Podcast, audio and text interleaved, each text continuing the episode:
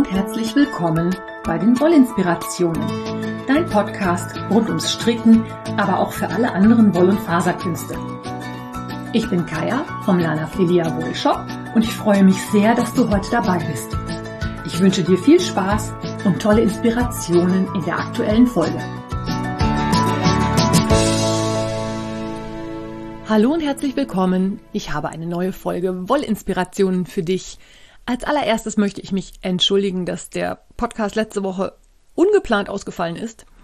Aber wir haben ja alle ein bisschen unter dem wirklich, wirklich heißen Wetter gelitten. Und ich war auch, also zum einen war es mir einfach zu warm. Ich konnte kaum denken. Ich hatte das Gefühl, das Gehirn klebt wie Honig. Und zum anderen war ich auch einfach podcastmüde. Ich hatte ich war einfach müde, kaputt, erschöpft. Ich hatte keinen Bock. Ist nicht so schlimm. Ich gucke im Moment und plane auch, wann und wie die Sommerpause laufen wird. Das heißt, es wird auch dieses Jahr wieder im Sommer eine etwas längere Pause geben. Ich weiß noch nicht wann und wie. Wahrscheinlich noch nicht nach dieser Episode, aber irgendwann werde ich dann passend ansagen. Ich habe heute für dich ein paar Neuigkeiten aus dem Shop. Ich habe was zur Sock Madness natürlich. Ich habe einen Entertainment-Tipp für dich und natürlich auch die Tour de Vlies, die ja gestern schon gestartet ist. Anfangen möchte ich mit allem, was es im Shop neu gibt. Und zwar habe ich eine große Lieferung von Madeleine Tosh bekommen. Das heißt, ich habe auch wieder Tosh Merino Light in größeren Mengen, in größeren Farbmengen, nachdem ihr mich nach dem Capricorn Kall so fürchterlich geräubert habt, ist jetzt wieder ausreichend Tosh Merino Light im Shop. Weiterhin gilt, wenn du die vier Stränge Tosh Merino Light für den Capricorn bei mir im Shop kaufst und in das Kommentarfeld dazu schreibst Capricorn, bekommst du die Anleitung im Wert von 5,95 Euro natürlich geschenkt. Also, wenn du da überlegst, ob du den großen, schönen Capricorn Wrap stricken magst, dann ist jetzt die Gelegenheit, du kannst wirklich aus fast allen Farben frei auswählen. Nochmal ein Hinweis an den Sockvent. Ihr habt ja schon fleißig Sockvents bestellt. Ist noch möglich bis zum kommenden Samstag, dem 3. Juli. Danach muss ich die Bestellung leider schließen, weil ich dann natürlich auch entsprechend bestellen und ordern muss, damit wir dann im November euren Sockvent verschicken können. Freue mich drauf. Vielen Dank für alle, die schon bestellt haben und für die, die noch überlegen. Macht das. Das wird so grandios und es wird, es wird einfach nur toll. Ja, dann die letzte Podcast-Episode ist halt vor 14 Tagen erschienen. Das war die Zeit, wo die Runde 6 der Sock Madness schon lief. Ich weiß nicht, ob du dich erinnern kannst. Ich war in Runde 6 und die Runde sollte losgehen. Lass mich überlegen. Am Donnerstagabend zwischen 10 Uhr und am Freitagmorgen 1 Uhr. Das ist jetzt natürlich gerade für mich echt keine gute Zeit gewesen, weil mitten in der Nacht. Ich habe mir dann Folgendes überlegt. Ich habe mal in meinem Team geguckt, wie viele Stricker noch dabei sind und wo diese Stricker alle herkommen. Es sind ja noch zehn Leute in der offiziellen Runde drin gewesen. Alle anderen waren ja schon in den Cheerleader-Status gewechselt. Und meine Überlegung war halt, wenn ich viele Europäerinnen in meinem Team habe, die mitstricken wollen, besteht eine gute Chance, dass ich weiterkomme, wenn ich entsprechend flott vorankomme und entsprechend ein gutes Zeitmanagement habe.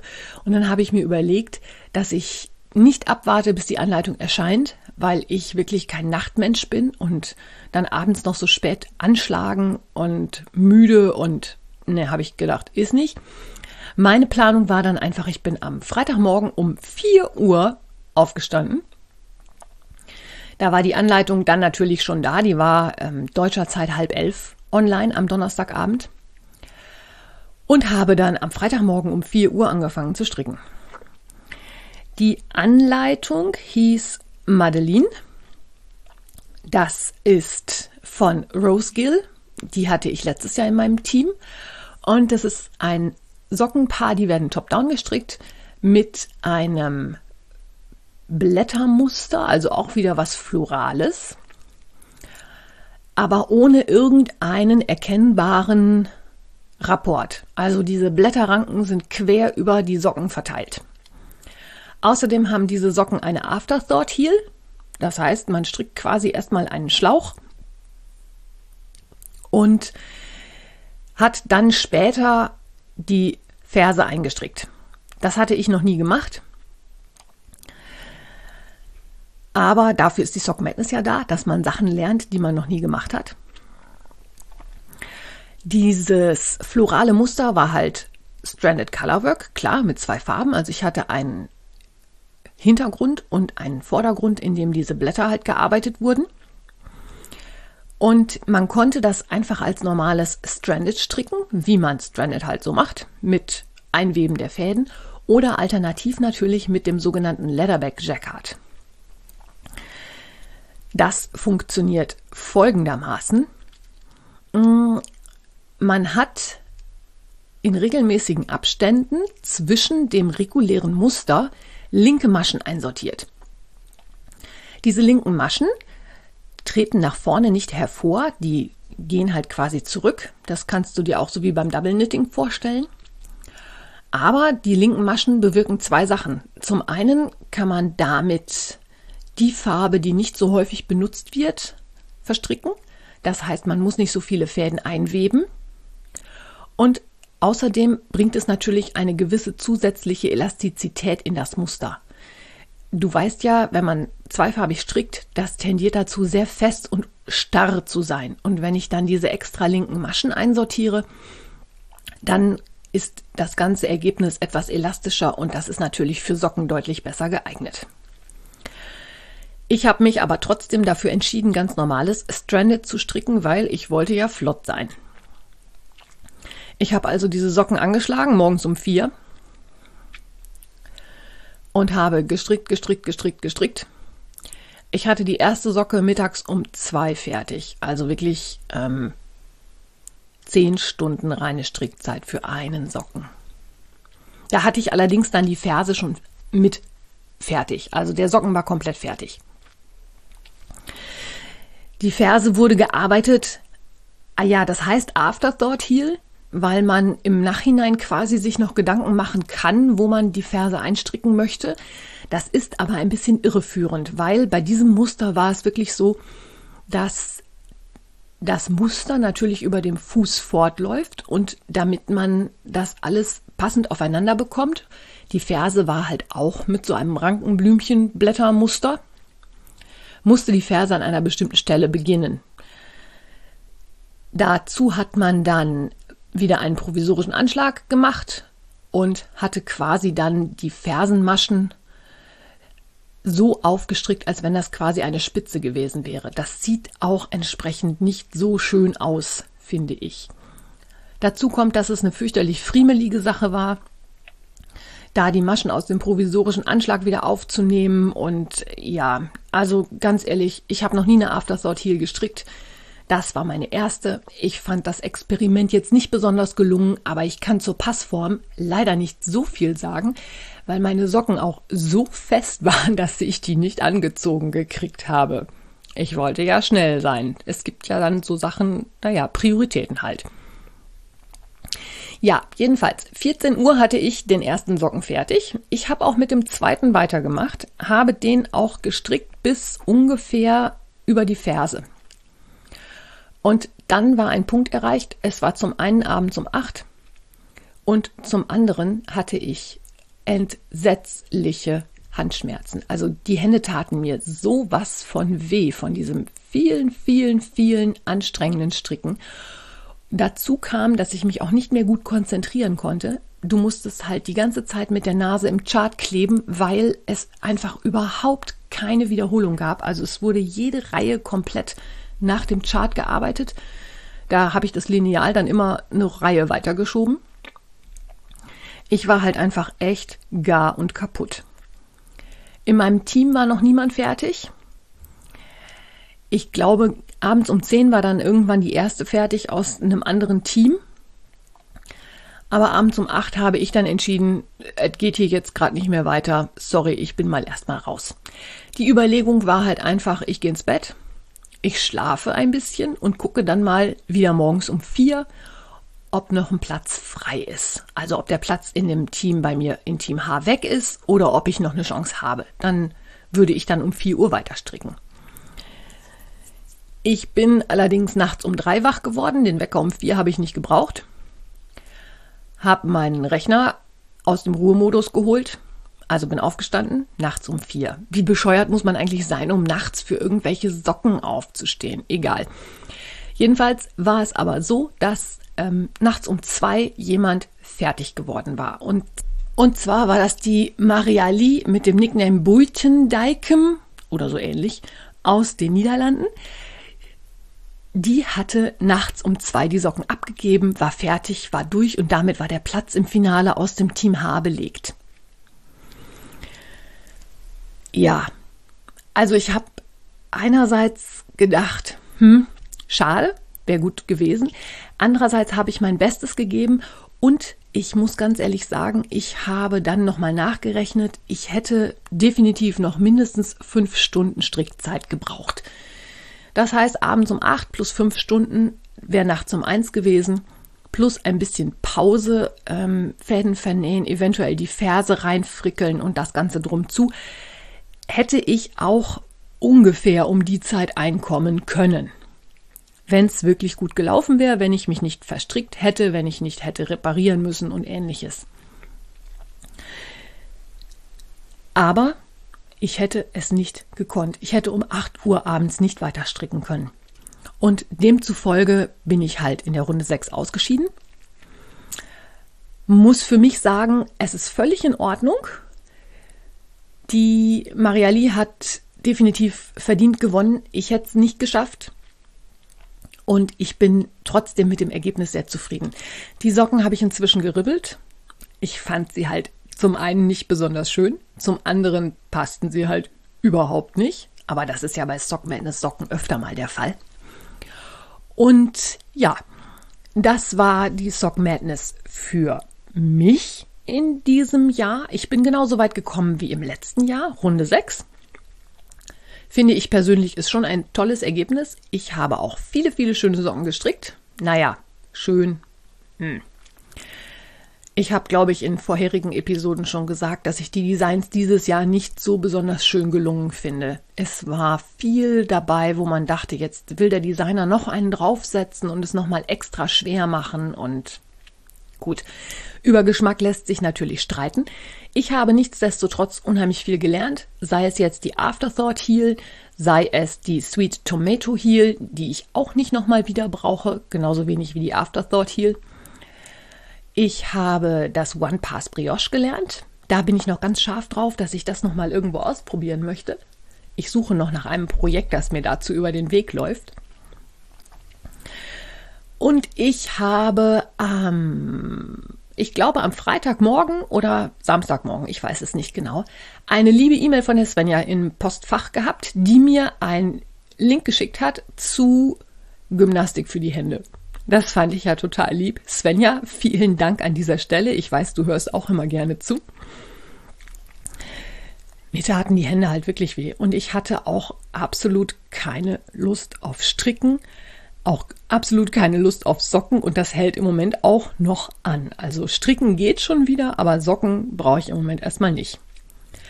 Aber ich möchte dir natürlich noch erzählen, wie die Sock Madness weitergegangen ist und was dann im Finale kam. Für die finale Runde ist es dann so gewesen, dass die Moderatoren mit allen Finalteilnehmerinnen und Finalteilnehmern, ich weiß gar nicht, ob ein männliches Wesen dabei gewesen ist, Gelesen habe ich es nicht. Keine Ahnung, tut mir leid, kann ich gerade nichts zu sagen. Also es ist jedenfalls so, dass für die Finalrunde die Moderatoren die Anfangszeit mit den Finalisten besprochen haben. Und es ging dann los, deutsche Zeit 15 Uhr am Samstag, also eine Woche nach Runde 6, kam dann das große Finale. Da ich ja weiterhin als Cheerleader im Team äh, oder im Rennen war, habe ich natürlich auch die Anleitung bekommen und habe mir die angeschaut. Die Anleitung heißt Walking in Circles, ist von Little Green Dragon. Und das ist wirklich ein in meinen Augen finalwürdiges Muster. Es sind Mosaiksocken, das heißt, es wird auch wieder mit Hebemaschen gearbeitet. Und die Socken werden seitwärts gearbeitet. Was so viel heißt, dass auf den Socken auf der Rückseite hinten eine Naht runterläuft über die komplette Ferse bis vorne zu den Spitzen. Und die Socken wurden wirklich über, ich glaube, 180 Maschen oder so ähnlich gestrickt. Ist eine super spannende Konstruktion. Mosaik heißt zweifarbig und Walking in Circles. Es sind halt so kleine Kreise drauf, die sich über die ganzen Socken von oben nach unten ziehen, wenn die angezogen sind. Ich möchte die, glaube ich, unbedingt nochmal ausprobieren. Das sieht total spannend aus. Die Zusammennähmethode ist das Russian Grafting. Das kenne ich auch noch nicht. Werde ich mir dann in Ruhe mal angucken und dich dann entsprechend darüber informieren, wenn ich mich da schlau gemacht habe. Und es ist halt so gewesen, Samstag um 15 Uhr deutscher Zeit ging es los und am Sonntagmorgen um 12 Uhr war Lia aus ähm, Großbritannien fertig und hatte gewonnen. Die war nicht aus meinem Team, die war, glaube ich, aus einem der schnellen Teams, also Team J oder so ähnlich. Nee, stimmt gar nicht. Team U, Team Ukulun. Daraus kam die Siegerin der diesjährigen Sock Madness, was mal wieder heißt, auch wenn man in langsameren Teams ist, hat man, wenn man am Ende relativ zackig dabei ist, gute Chancen. Denn die favorisierten Teams wie Team J zum Beispiel oder Team HI da sind die Finalisten später eingekommen. Also Team J, daraus ist Strick 4 oder Stick 4 hat gewonnen, Maria aus Schweden, die kurz danach fertig geworden ist. Und der dritte Preis oder der dritte Platz wird natürlich auch immer noch ausgelobt. Den dritten Platz hat Wendy aus Team Itonda, also Team I, erreicht. Ist wie immer ein bisschen Überraschung, wer es denn am Ende wirklich schafft. Letztes Jahr war es ja auch so, dass die Silvia aus Bielefeld gewonnen hat. Die war ja auch in einem relativ langsamen Team erst und hat trotzdem gewonnen. Ja, das war die Sock Madness 15.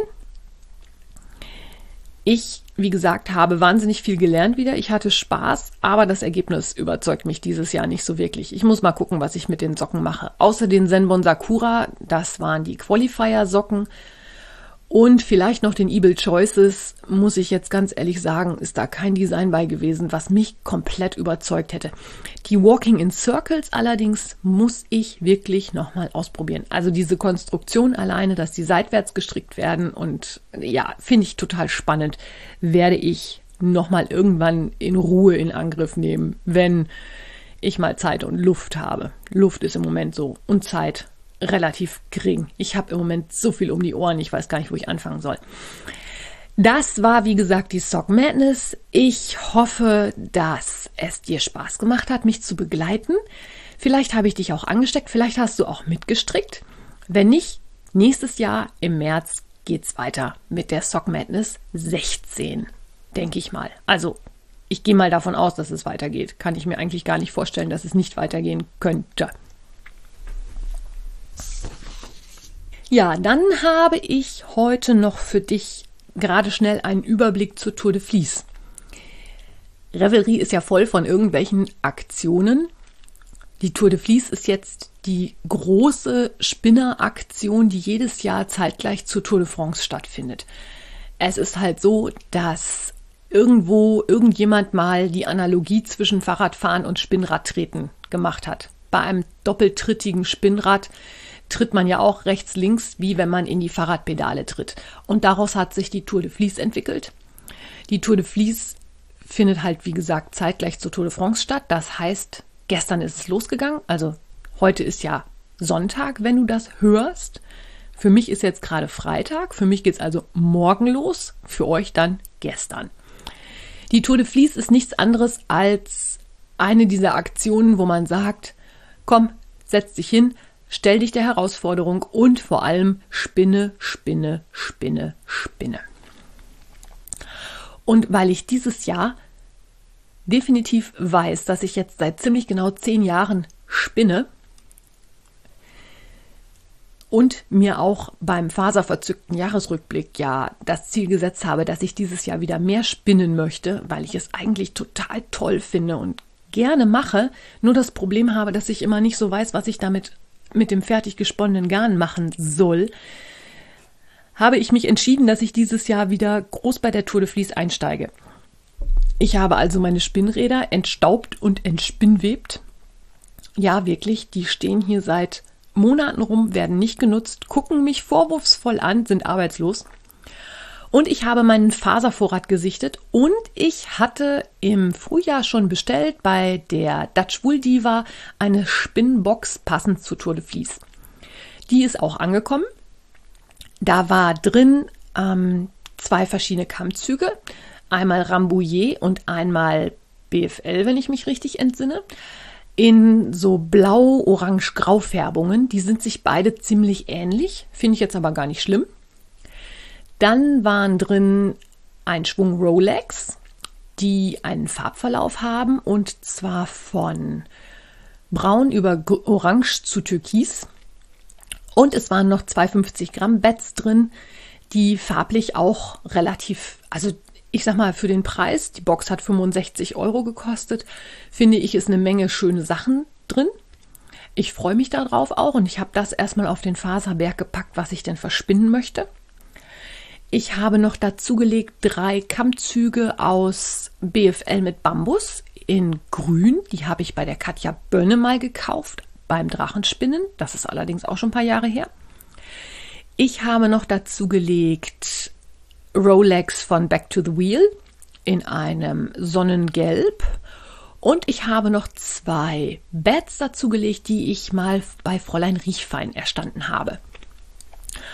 Das ist jetzt natürlich echt eine ganze Menge, aber man wächst mit seinen Herausforderungen und ich habe mir vorgenommen, dass ich wirklich jeden Tag spinnen werde. Bei der Tour de Vlies ist es so, dass es unterschiedliche Teams gibt. Es gibt offizielle Teams, da finden sich dann zum Beispiel Leute ein, die große Mengen strick, äh, stricken, spinnen möchten oder welche, die nur ab und zu spinnen, die sind dann im Team Rote Laterne. Es gibt die Team Sprinter für große Mengen oder zum Beispiel auch die Bergfahrer, die sich den großen Herausforderungen stellen, also zum Beispiel ein bestimmtes Artjan spinnen oder ähnliches. Ich habe mir erstmal vorgenommen, dass ich grundsätzlich spinnen möchte und ich habe mir zwei Techniken vorgenommen, die ich gerne lernen möchte oder verbessern möchte. Und zwar ist das eine Spinnen im langen Auszug.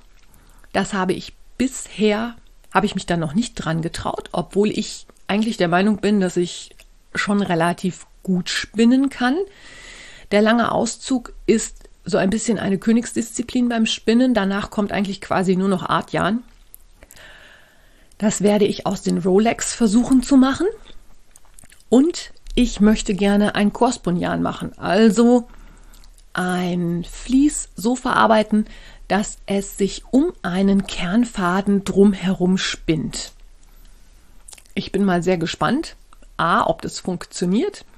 B, ob ich das schaffe, also ob ich das einfach vom Handling her hinkriege und auch vom Zeitaufwand. Ansonsten ist mein Plan einfach nur ganz gemütlich mitzuspinnen. Klar, ich setze mich ein bisschen unter Druck, aber ich bin jetzt nicht so, dass ich sage, ich muss das und das und das unbedingt fertig kriegen. Ich nehme das eigentlich eher zum Anlass, um mein meine Spinnfertigkeiten wieder ein bisschen aufzufrischen. Es kann sein, dass es zu diesem Spinnthema noch was auf einem anderen Kanal geben wird. Das werde ich dann spätestens im nächsten Podcast erzählen. Da plane ich noch rum und probiere noch ein bisschen aus. Deswegen dazu jetzt erstmal noch nicht mehr. Aber ich halte dich natürlich auf dem Laufenden. Und wenn du Zeit und Lust hast und vielleicht auch zu den Spinnern gehörst, dann schau dich doch mal in den verschiedenen Revelry-Gruppen zum Spinnen um, vor allen Dingen natürlich in der Tour de Vlies-Gruppe. Oder bei mir in der Revelry-Gruppe gibt es auch einen Thread zu Spinnereien. Wir haben gesagt, wir spinnen einfach entspannt mit, setzen uns nicht unter Druck, machen auch keine großen Challenges, es gibt Gruppen, die dann an bestimmten Tagen bestimmte Challenges mit einfließen lassen, wo man dann auch eine bestimmte Technik spinnen sollte oder ähnliches. Machen wir alles nicht.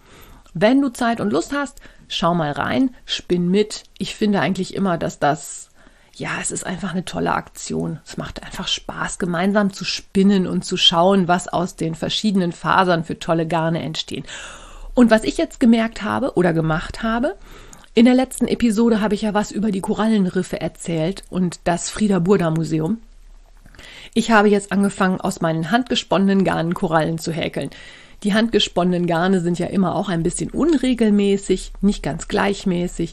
Und wenn die farblich passen, kann man da super Korallen draus häkeln. Und die handgesponnenen Garne, ich spinne so gerne, aber ich weiß nie, was ich mit den Garnen machen soll.